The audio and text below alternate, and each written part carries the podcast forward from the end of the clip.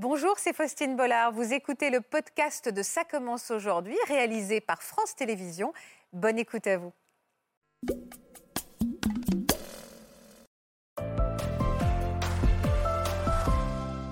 Bonjour Sophie.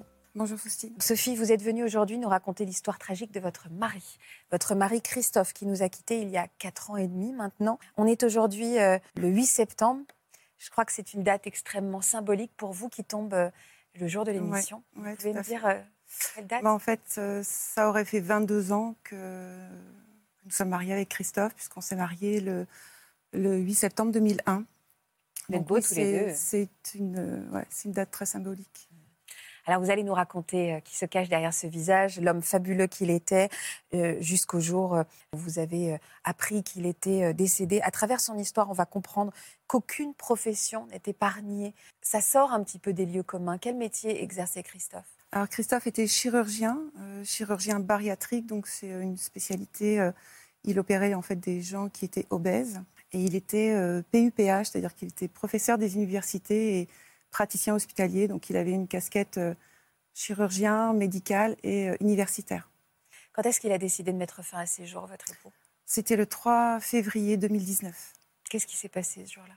Euh, ce jour-là, euh, donc c'était un dimanche, il est parti à l'hôpital euh, comme il avait l'habitude de le faire pour mettre un petit peu ses affaires en ordre, puisque le lendemain, Christophe était, a été atteint d'un cancer de la parotide et donc il allait se faire traiter à l'Institut Curie le lundi. Et donc le dimanche, voilà, il voulait mettre en ordre ses affaires. Moi, j'étais pas trop au courant qu'il devait y aller, mais enfin, voilà, il l'a fait. Et donc il, euh, il est parti donc en civil. Il s'est changé, il a revêtu ses- sa tenue de bloc opératoire, de chirurgien, euh, ses sabots, son badge, et il a sauté du cinquième étage, il a sauté de son bureau, de l'hôpital où il travaillait. Le fait qu'il ait porté sa tenue Ouais, c'était. de euh, chirurgien, vous pensez que c'est un symbole pour vous? En tous les cas, c'était, c'est comme ça que, pas moi sur le coup, parce que moi c'était le choc. hein. donc, euh, mais en tous les cas, tous ses collègues, euh, son entourage, euh, ils nous ont dit, au-delà d'un symbole, c'était un message. Je sais que j'ai une de ses collègues qui m'a dit, Sophie, c'est un message. Il faut que vous fassiez quelque chose. Et donc c'est ce que je fais aujourd'hui, entre autres. C'est vrai? Parler? Aujourd'hui, euh, venir Oui. se défendre euh, et raconter son, son histoire pour que ceux qui ont besoin de s'y reconnaître, ils tirent une, Oui, parce que moi, je suis moi-même infirmière et c'est vrai que la souffrance des soignants, elle existe depuis longtemps. La mort de Christophe, ça a réveillé pour beaucoup de, de ses collègues et beaucoup de soignants toute cette souffrance qui existe actuellement. Et, et je pense que lui, s'il avait été là, je pense qu'il aurait aimé que je fasse ces démarches-là et que je me batte pour lui et pour euh, tous les soignants qui sont en souffrance et j'en ai rencontré pas mal. Et vous pouvez vous manifester, hein, le hashtag CCCA sur les réseaux sociaux. Vous allez nous raconter donc l'histoire de votre époux, mais d'abord j'aimerais qu'on découvre qui il était. Alors Christophe, c'était un passionné. Ouais. Euh, son métier de chirurgien était central, essentiel dans sa vie, tout comme le couple que vous formiez euh, tous les deux, euh, la famille que vous aviez construite.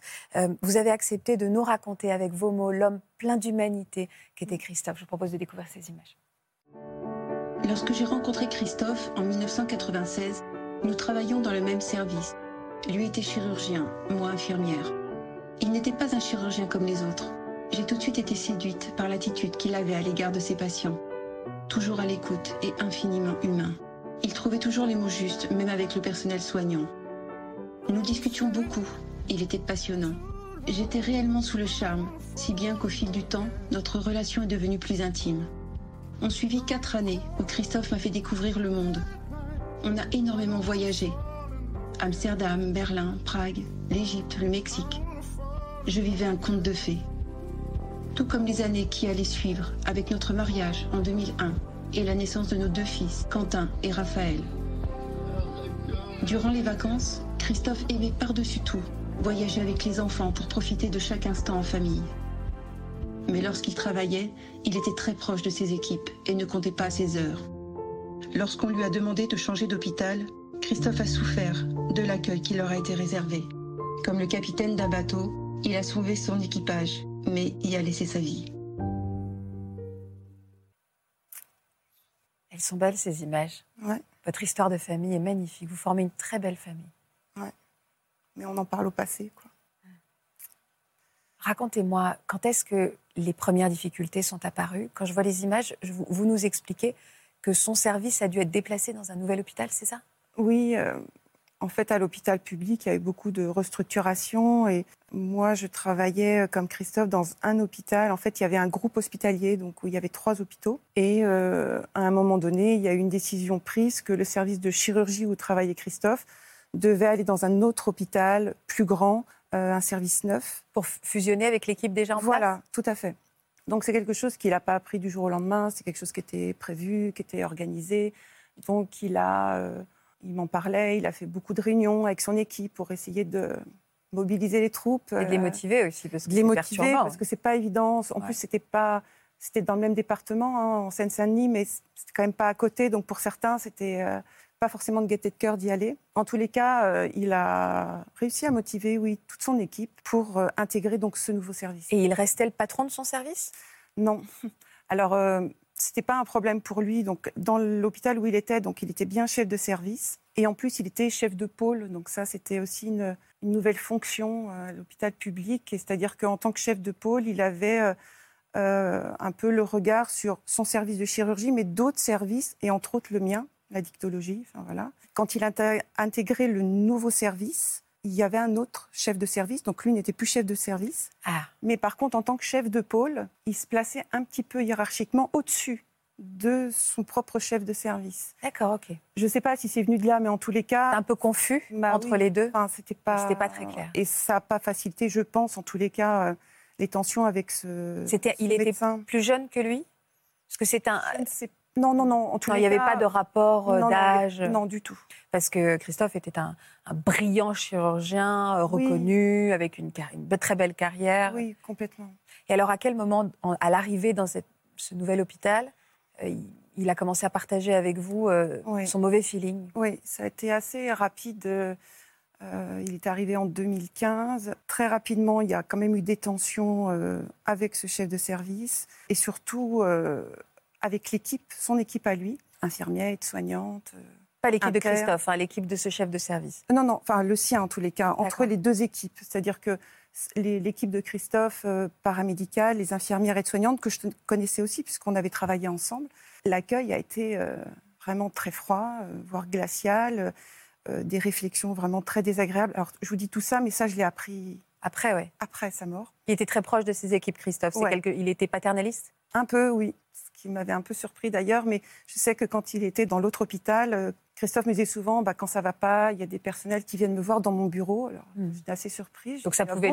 Et il me disait oui pour me parler, pour euh, donc non non, il avait un lien. Euh, il était très professionnel, il était très exigeant, mais il avait un lien ouais, très fort avec son équipe parce que c'est une équipe qu'il connaissait bien, qu'il avait confiance et ils travaillaient bien ensemble en fait. L'hôpital a été au courant de ces difficultés à faire cohabiter ces deux équipes? Alors ça a éclaté en fait euh, vraiment, je pense que ça se savait parce qu'en fait l'hôpital, comme n'importe quelle entreprise, tout finit par se savoir quand même, surtout quand il y a des choses. En fait, six mois après leur arrivée, la majorité de son équipe, entre autres paramédicales, est partie. Ah ouais? C'est-à-dire qu'elle est repartie, infirmière, aide-soignante, et c'est Christophe qui leur a dit à un moment donné, les voyant mal, part, partez donc en disant, écoute, je vais te retrouver un poste, il faut que tu partes à tel endroit, il faut que tu partes. Donc il y en a même qui sont retournés dans l'hôpital d'où ils venaient. Eh, pour qu'on soit très concret, un accueil glacial, c'est-à-dire qu'est-ce qu'on faisait, qu'est-ce qu'on faisait vivre à cette équipe au quotidien? C'est quoi pour leur rendre la vie impossible? En fait, je crois que c'était la façon de travailler. Euh, je crois qu'elles étaient, euh, c'est pas de dire ça, mais c'était, elles étaient très professionnelles. Elles avaient une façon de travailler euh, dans leurs soins techniques qui était d'une certaine façon, et on les dénigrait. Enfin, on faisait vraiment une différence non, non, c'était vraiment. On les euh, rabaissait. Ouais, ouais, ouais. Il y avait vraiment. Euh, Mais on faisait la même chose avec Christophe. Il a été rabaissé dans son travail, votre époux? Je crois. Alors c'était peut-être différent parce qu'il était chirurgien quand même. Donc entre médecins, c'est peut-être un peu différent. Ça aussi, je l'ai appris à beaucoup plus tard, après sa mort. J'ai appris que par exemple, il y avait plusieurs blocs opératoires, qu'il y en avait un qui était pas très bien je ne vais pas dire équipé, mais mal éclairé, au fond du couloir, et ben on disait bon bah c'est bon, Christophe il va pas nous faire suer, il va aller là-bas. Enfin, voilà, par moment, il n'avait pas forcément du personnel qui était là au moment de ses interventions. Et ça, par contre, il me le disait que par moment, c'était lui qui était obligé, par exemple, d'installer les patients sur la table de bloc opératoire, alors que normalement, il y a du personnel pour le faire. C'est des petites humiliations un peu insidieuses. Je crois, oui. et puis lui, il avait sa conscience professionnelle, donc pour lui, de toute façon, il fallait qu'il opère le patient ou la patiente. En fait, c'était plein de petites choses comme ça, et je crois quand même que dans les six premiers mois, d'avoir vu toute son équipe euh, maltraitée et partir, pour lui, c'était terrible. Et il vous en parlait Il formulait Alors, il formulait, il fallait que j'aille un peu chercher. En fait, il rentrait du travail. On voyait bien, même avec les enfants, qu'il était contrarié. Par moments où il me disait, en disant j'en ai marre, je me suis encore pris la tête avec un tel. Enfin, c'était quand même quelque chose de récurrent. Et c'est vrai qu'après, il en parlait peu, parce que déjà, c'était quelqu'un d'assez taiseux, euh, Christophe. Et je pense que pour lui, en reparler, c'était encore reprolonger cette journée de travail déjà qui avait été difficile pour lui. Mm. Il avait quand même des journées très prises, il, opérait beaucoup, il avait ses consultations. Enfin, c'était quand même. Même moi, par moments, je voyais à sa tête que ça n'allait pas. Mais il voulait parler d'autre chose. Mais je me disais, je ne vais pas en remettre encore une couche. Enfin, c'est bon, quoi. Là, on est à la maison et on parlait d'autre chose. Il a envisagé, vous, vous pensez, de quitter cet hôpital, lui aussi, comme son équipe? Bah oui. En fait, pas tout de suite. En novembre 2017, Christophe a eu un infarctus euh, à la maison. Et euh, sur le compte rendu, euh, son seul facteur de risque, en fait, c'était le stress au travail. Ah ouais. Et donc là, à ce moment-là, euh, en plus, on était là, il y avait les enfants, les pompiers qui sont venus. Enfin, c'était encore quelque chose de. Et là, quand j'étais voir Christophe, je dis là, c'est un signe, là, c'est stop. Enfin, là, tu peux pas rester. Et là, je pense que c'est à ce moment-là que Christophe s'est dit, il faut que je parte. Mais il n'est pas parti. Ils l'ont pas laissé partir. Ils n'ont pas voulu qu'il parte. Je pense que c'est ça, en fait. Ça paraît incroyable. On pourrait croire que c'est parce que justement, euh, lui avait envie de rester on voulait qu'il parte. Non, c'était l'inverse en fait. Il a voulu partir. Nous, on, habitait dans, on habite dans le 77, donc il a cherché à se rapprocher euh, de chez nous. Et non, on ne lui a pas permis ça. Euh, il voulait s'échapper, quoi. Oui, une anecdote. Un jour, il m'a dit, écoute, j'ai reparlé de mon envie de partir. Et on m'a dit que si je partais, on me retirait mon titre de professeur. Alors moi, j'étais en rage. J'ai dit, mais comment ça enfin, Tes professeurs, comment ça, on te le retire? Enfin, On n'est pas à l'école. Entre... Enfin, je trouvais ça... Mais pour lui, c'était... Enfin, je ne sais pas si c'était du chantage, mais enfin bon. Et en 2018, il a demandé à ce qu'il y ait ce qu'on appelle un audit. Et là, je l'ai reçu euh, bah, après sa mort aussi, le compte-rendu de cet audit où c'était écrit noir sur blanc dans les conclusions que ça n'allait pas entre les deux équipes, qu'il y avait quelque chose qui ne fonctionnait pas, alors qui était plus évident pour l'équipe de Christophe, alors que l'équipe accueillante, eux, apparemment, ils trouvaient que tout allait bien. Il disait qu'il fallait prendre des mesures, sinon la santé psychologique de Christophe euh, risquait d'en pâtir ah, C'était écrit noir ah sur blanc. ils n'ont rien fait. Ils n'ont rien fait. Ce que décrit euh, Sophie, c'est ça le harcèlement moral, des petites choses insidieuses, cette, euh, cette salle mal éclairée, ces soins qu'il n'est pas censé faire, ces, ces, petites humiliations quotidiennes. Tout à fait. Et puis c'est un peu ces ordres contradictoires. Et je pense que ce qui a été extrêmement difficile pour lui, c'est de se retrouver, je vais être un petit peu familière, mais coincé.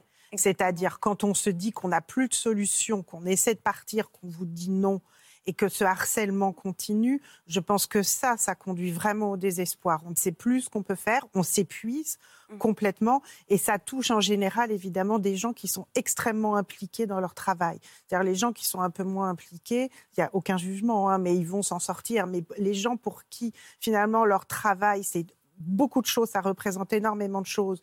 Et on entend combien votre euh, mari était certainement dévoué euh, et à son équipe et à ses patients. Pour lui, ça devait être insupportable. c'est tout à fait ça. On a un message d'une jeune femme, euh, Lydie, qui nous dit que votre mari Christophe l'a opéré en 2012. Je crois que ça a été son sauveur. Un, homme, un homme exceptionnel, précise-t-elle. J'ai eu beaucoup de témoignages après sa mort euh, de patients euh, qui ont écrit, alors certains sur les réseaux, d'autres qui. Il y a même une personne qui s'est déplacée qui était aux obsèques, ou un courrier aussi, où euh, je sais qu'il y avait une, femme, je me souviens plus de son nom, elle m'excusera si elle regarde l'émission, mais j'aime pas trop dire ça, mais en tout cas, grâce, suite à l'intervention qu'avait fait Christophe, elle avait pu tomber enceinte et donc elle a eu une petite fille. C'était indirectement grâce à l'intervention. Voilà, et elle regrettait bah, de ne pas avoir pu le voir pour le lui dire. Ça m'a fait beaucoup de bien, mais sur le moment, je me suis dit, mais quel gâchis, pensant quel gâchis. Sur le plan personnel, bien sûr, mais sur le plan de, de, l'homme qu'il était. Euh, Et du chirurgien aussi. Ouais, quel gâchis. Ça a été quoi la goutte d'eau, selon vous, Sophie? Alors, la goutte d'eau, donc Christophe est mort un dimanche. Le vendredi soir, Christophe rentre et me dit, tu sais pas, la dernière, euh, j'ai vu euh, un médecin qui m'a dit, bah, écoute, Christophe, à partir de, je sais plus, de 1er mai ou 1er avril, tu seras chef de service. dans l'hôpital où il voulait, enfin, du service où il voulait partir. Et je lui dis, mais qu'est-ce que t'en penses? Il me dit, mais Sophie, donc il avait plus de cheveux. Euh, il me dit, mais regarde. Il dit, moi, là, actuellement, je vais être chef de service alors que je veux partir. Parce qu'il en était où de son cancer? Quand est-ce qu'il s'était euh, déclaré son cancer? Alors, un an après son infarctus, on a passé nos dernières vacances en, en Espagne, en Andalousie, des super vacances. Et euh, au retour de nos vacances, Christophe me dit J'ai une mauvaise nouvelle à t'annoncer. Alors, Christophe avait des problèmes de hanche. Il avait été opéré plusieurs fois. Je lui dis C'était hanche. Il me dit Non, j'ai un cancer. Et c'est un cancer rare de la parotide. Et donc, il avait été opéré. Il y avait un risque de, comment, de, paralysie du nerf facial, donc un risque d'avoir euh, la moitié du visage paralysé. Il a été très bien opéré. Il y avait une légère paralysie, mais très faible, mais de la chimiothérapie qui nécessitait pour lui d'être hospitalisé trois jours quand même euh, à l'Institut Curie. Donc il avait déjà fait deux cures de chimio et franchement, ça se passait bien. Et pendant tout ce que vous nous racontez, il était en plus en train de se battre contre son cancer. Ah oui, tout ce que vous nous avez raconté là. Mais Christophe, c'était un battant en fait. Euh, ses problèmes de hanche, moi quand je l'ai rencontré, il boitait. Euh, il s'est fait opérer cinq fois, je crois. Et à chaque fois, il allait de l'avant, en fait. Euh, c'était quelqu'un qui se plaignait pas et, qui allait travailler. Euh, Même mal. C'était... Mais il en était où de son protocole de, pour lutter contre son cancer de chimio Alors, le lendemain de sa mort, le lundi, il allait euh, faire sa troisième cure de chimio. Il avait déjà réservé, le vendredi, il avait réservé, il avait confirmé le taxi qui devait venir le chercher chez nous. Tout était organisé. Et d'ailleurs, c'est pour ça que le dimanche, il m'avait dit, voilà, je, quand je l'ai appelé pour lui dire qu'est-ce que tu fais à l'hôpital, il m'a dit, voilà, moi je mets tout en ordre parce que comme en fait il n'avait pas confiance, donc il est allé à l'hôpital pour revoir les patients qu'il avait opérés, s'assurer que tout était, parce qu'il était très, très carré, et pouvoir partir en se disant, parce qu'en fait il était hospitalisé trois jours, après il était en aplasie, donc avec les défenses immunitaires un peu, une bonne semaine où il ne pouvait pas aller à l'hôpital. Donc pour vous, c'était pas un geste ah anticipé, prémédité? Non, en fait, Christophe avait l'habitude... Euh, D'ailleurs, euh, ma famille, euh, euh, les réunions de famille, souvent Christophe, les samedis, les dimanches, les jours fériés, il passait à l'hôpital parce que soit il y avait eu un cas, une opération un peu délicate, donc il voulait repasser à l'hôpital. C'était quelque chose de courant, en tous les cas, pour lui. là, c'était plus parce que, mais avant de partir en vacances, il y a même des fois où, avec les enfants, on passait à l'hôpital on attendait dans la voiture qu'il monte faire ce qu'il avait à faire et après on repartait euh, en vacances. Vous lui avez parlé euh, quand pour la dernière fois? Alors en fait, euh, donc moi le dimanche, je fêtais les 18 ans de, mon neveu. Donc j'étais avec Raphaël, mon deuxième fils. Quentin, l'aîné, était resté donc avec son père. Et donc j'appelle Quentin et je lui dis Tiens, comment va papa? Et là, à ce moment-là, il me dit Mais papa, il n'est pas là, il est à l'hôpital. Donc là, moi, j'appelle sur son portable et je tombe sur Christophe. Il devait être 16 heures. Euh, et je lui dis, mais qu'est-ce que tu fais là-bas, quoi? Il me dit, écoute, je mets tout, je change tout, je fais en sorte que tout soit clean parce que je ne vais pas pouvoir y retourner avant une bonne semaine. Je mets tout en ordre, mais bon, là, après, je rentre, t'inquiète pas, bisous, voilà, on raccroche, enfin, voilà, rien dans la voix. Rien. Sauf qu'après, je suis rentrée, euh, je ne sais pas à quelle heure il était, peut-être 19 heures. Je pense qu'en voiture, j'ai essayé de le joindre, j'y arrivais pas. Et de la maison, j'essaye de l'appeler sur son portable. Et à force d'appeler, là, je commence à m'inquiéter. Je me dis, c'est pas normal. Et euh, j'imagine, comme il avait des problèmes de hanches, il avait deux prothèses totales de hanches, et qu'il avait mal, il souffrait de, ses hanches. Je me suis dit, à mon avis, soit il est tombé et il n'arrive pas à accéder à son portable, et c'est pour ça qu'il ne peut pas me répondre. Alors que j'essaye de le joindre, j'ai eu une amie et collègue, Christine, qui est infirmière, qui faisait faisant fonction de cadre et qui travaillait avec Christophe, m'appelle et me dit Écoute, Sophie, je suis embêtée parce que j'arrive pas à, joindre Christophe. Euh, je lui ai envoyé un mail, il m'a pas répondu. C'est bizarre. Je dis Écoute, attends, moi je suis en panique, j'arrive pas loin non plus. elle me dit Écoute, essaye d'appeler le chirurgien de garde. Elle me l'a appelé euh, le standard de l'hôpital, machin. finalement, j'arrive à tomber sur ce chirurgien de garde qui me dit Écoutez, je suis à l'autre bout de l'hôpital, je vais essayer d'y aller. Je vous tiens au courant. Parce que moi, je lui dis Je pense qu'il est tombé.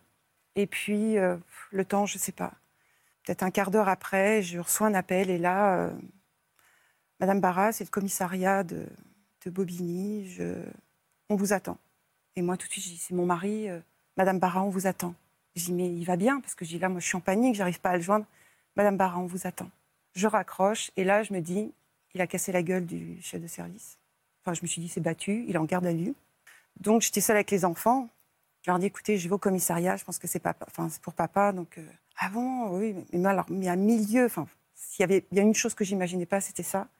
Et donc, je pars en voiture. Donc, 3 février, il fait nuit. J'ai quand même de la route à faire. C'est là que je mets le GPS parce que je ne sais pas y aller autrement pour me rendre au commissariat. Et sur le chemin, je ne sais plus pourquoi, je crois que j'appelle ma mère en lui disant écoute, je laisse, oui, pour la prévenir parce que les enfants ont 12 et 15 ans, pour leur dire voilà, les enfants sont tout seuls.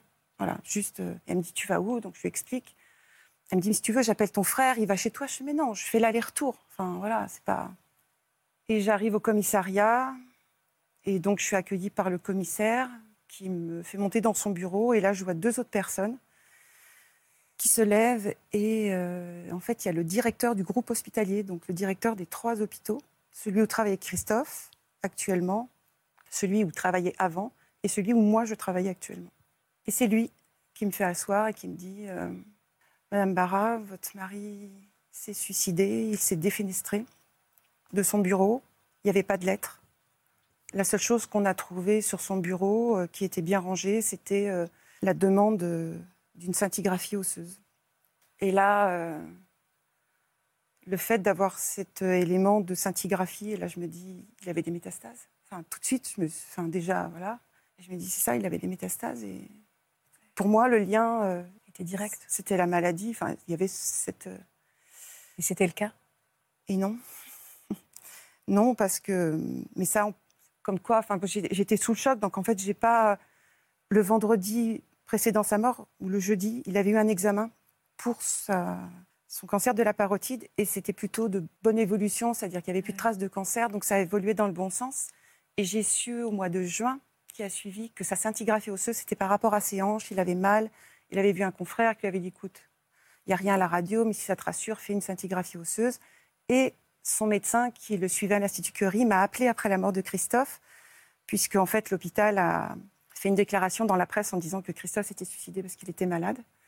Et elle m'a dit, écoutez, Madame Barra, je ne peux pas croire. Euh, vous étiez au courant de son examen, que c'était bon? Je dis, oui, oui, je savais. Je dis, mais il y avait cet examen de scintigraphie osseuse. Et elle me dit, mais Madame Barras, le cancer de la parotide ne métastase pas sur les os. Donc ça n'a rien à voir. Et je pense que c'est après, je me suis dit, bah alors, je vais chercher. C'était combien de temps après que vous avez commencé à chercher? En juin. Je crois que c'est en juin que j'ai su ça. Et là, vous avez, comment vous avez cherché? Vous avez fouillé dans ses affaires? Il n'avait pas laissé de lettre, c'est ça? Alors, c'est ce qu'on m'a dit.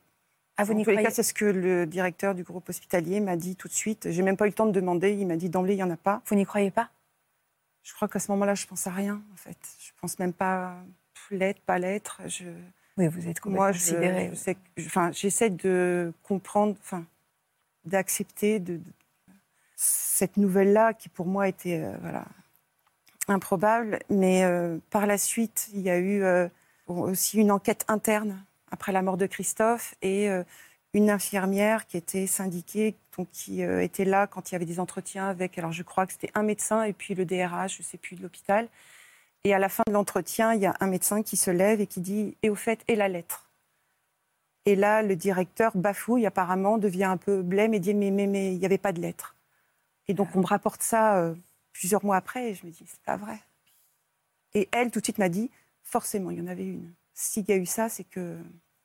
Insupportable à vivre, ça. C'est totalement insupportable. de se dire euh, qu'il y avait peut-être une lettre pour un geste comme celui-là et de ne jamais savoir, en fait, si elle existe. Alors, je pense que la lettre, elle aurait certainement expliqué, par rapport à moi et à Christophe, euh, en fait, j'ai jamais eu de regrets parce que on se connaissait depuis longtemps. Je pense qu'on s'était tout dit. Donc Mais je pense que pour expliquer son geste, oui, certainement.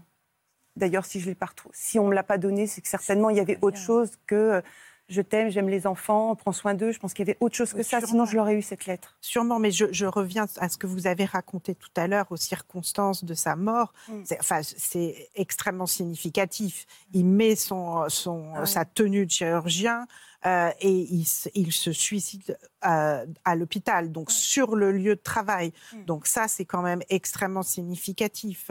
Il, y a une certaine, enfin, il vous protège finalement la famille et il dit quelque chose de très fort. Ce n'est ni le mari ni le père qui se suicide, c'est le chirurgien qui se suicide. Et mm. ça, je pense que ne serait-ce que ça est quand même un énorme indicateur. Vous vous êtes senti soutenu par cet hôpital? Du tout. Alors au début, c'est paradoxal, mais au début. Euh, j'avais confiance entre, avec ce, le directeur du groupe hospitalier. j'avais l'impression qu'il était soutenant, mais avec le recul, je me suis dit, en fait, j'ai été manipulée. J'ai l'impression qu'on a profité de ma faiblesse pour me faire croire que c'était parce qu'il était malade, parce que et non, après non, j'ai pas eu de soutien, j'ai dû batailler pour. Euh, c'est des trucs euh, administratifs et financiers, mais, mais c'est pas rien quand on. Christophe, il avait quand même un salaire qui allait avec la profession qu'il avait, donc du jour au lendemain, il n'y a plus rien à part mon salaire.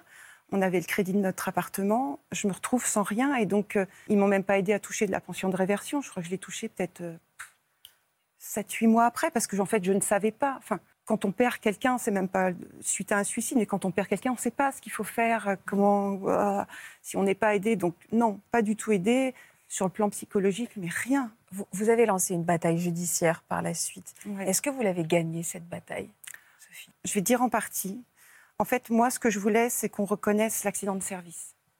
Euh, un médecin qui m'avait contacté du Conseil de l'ordre des médecins m'avait dit, écoutez, Sophie, il faut vous devez obtenir la déclaration d'accident de service. Et donc, on l'a demandé et on nous l'a refusé. Alors, euh, pardon, hein, mais c'est quoi cette notion d'accident de service? Le mot accident paraît improbable en plus. Pour que les gens comprennent mieux, en fait, euh, il faut bien savoir qu'évidemment, l'hôpital, c'est une administration publique.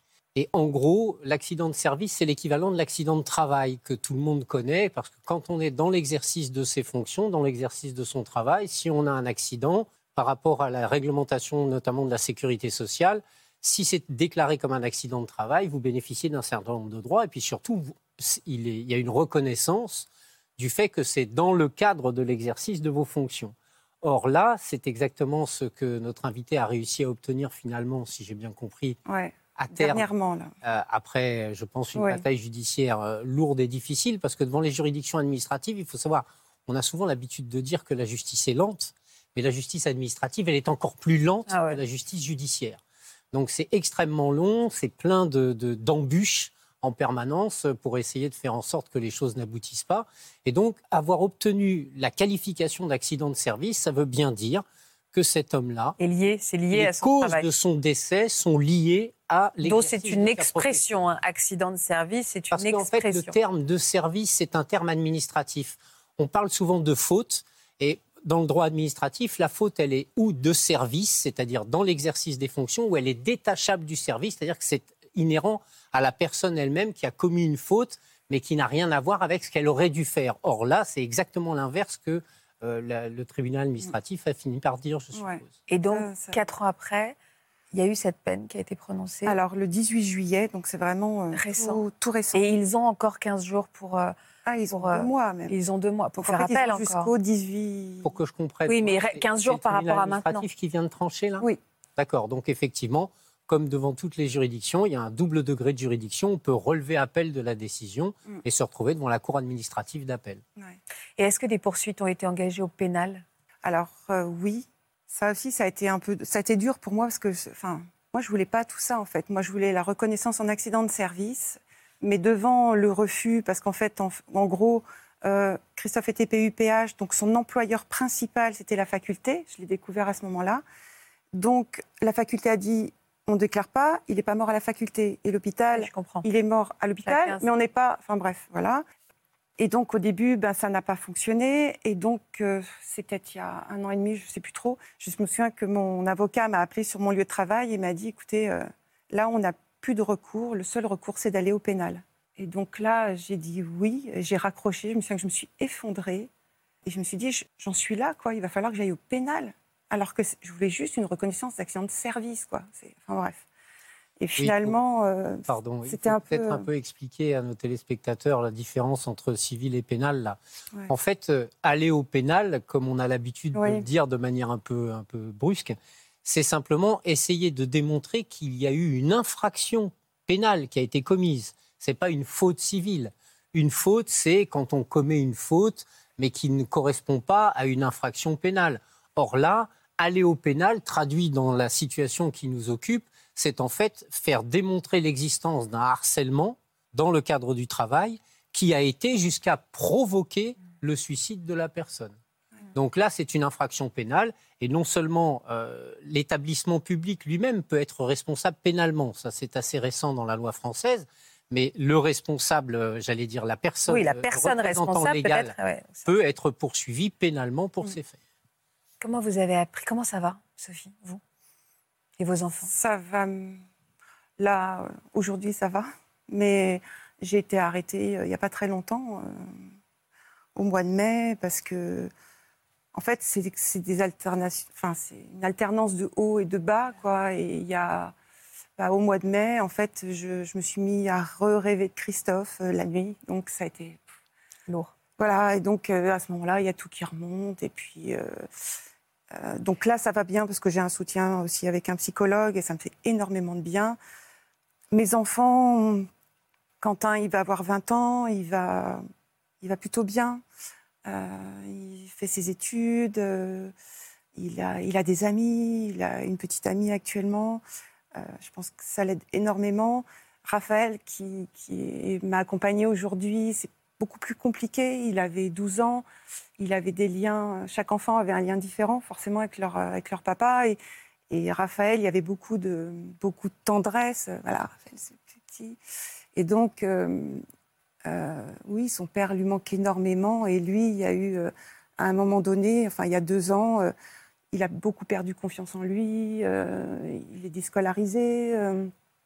on en parle beaucoup de Christophe. Et c'est vrai que pour Raphaël, c'est un peu plus difficile, douloureux, plus compliqué. Pour tous ceux qui nous regardent, je voudrais rappeler le, numéro hein, pour vos proches, pour ceux qui en ont besoin. Le 3114, c'est un numéro national de prévention du suicide, que vous soyez encore une fois parmi les proches, que vous ayez des questions vous-même concernées. Surtout, n'hésitez pas à composer euh, ce numéro. Sophie, j'ai l'impression que vous êtes venue aussi délivrer un message pour le, pour le milieu médical aussi, hein, et ceux qui souffrent aussi. C'est peut-être plus à nos dirigeants, à toutes les directions des, hôpitaux, euh, et entre autres de l'assistance publique. Euh, bah, de prendre soin des soignants, parce que, parce que nous, notre profession, c'est de prendre soin des autres et, et nous, on ne prend pas soin de nous. Merci pour ces mots, Sophie. Voilà, j'espère que ce podcast de Ça commence aujourd'hui vous a plu. Si c'est le cas, n'hésitez pas à vous abonner. Vous pouvez également retrouver l'intégralité de nos émissions sur France.tv.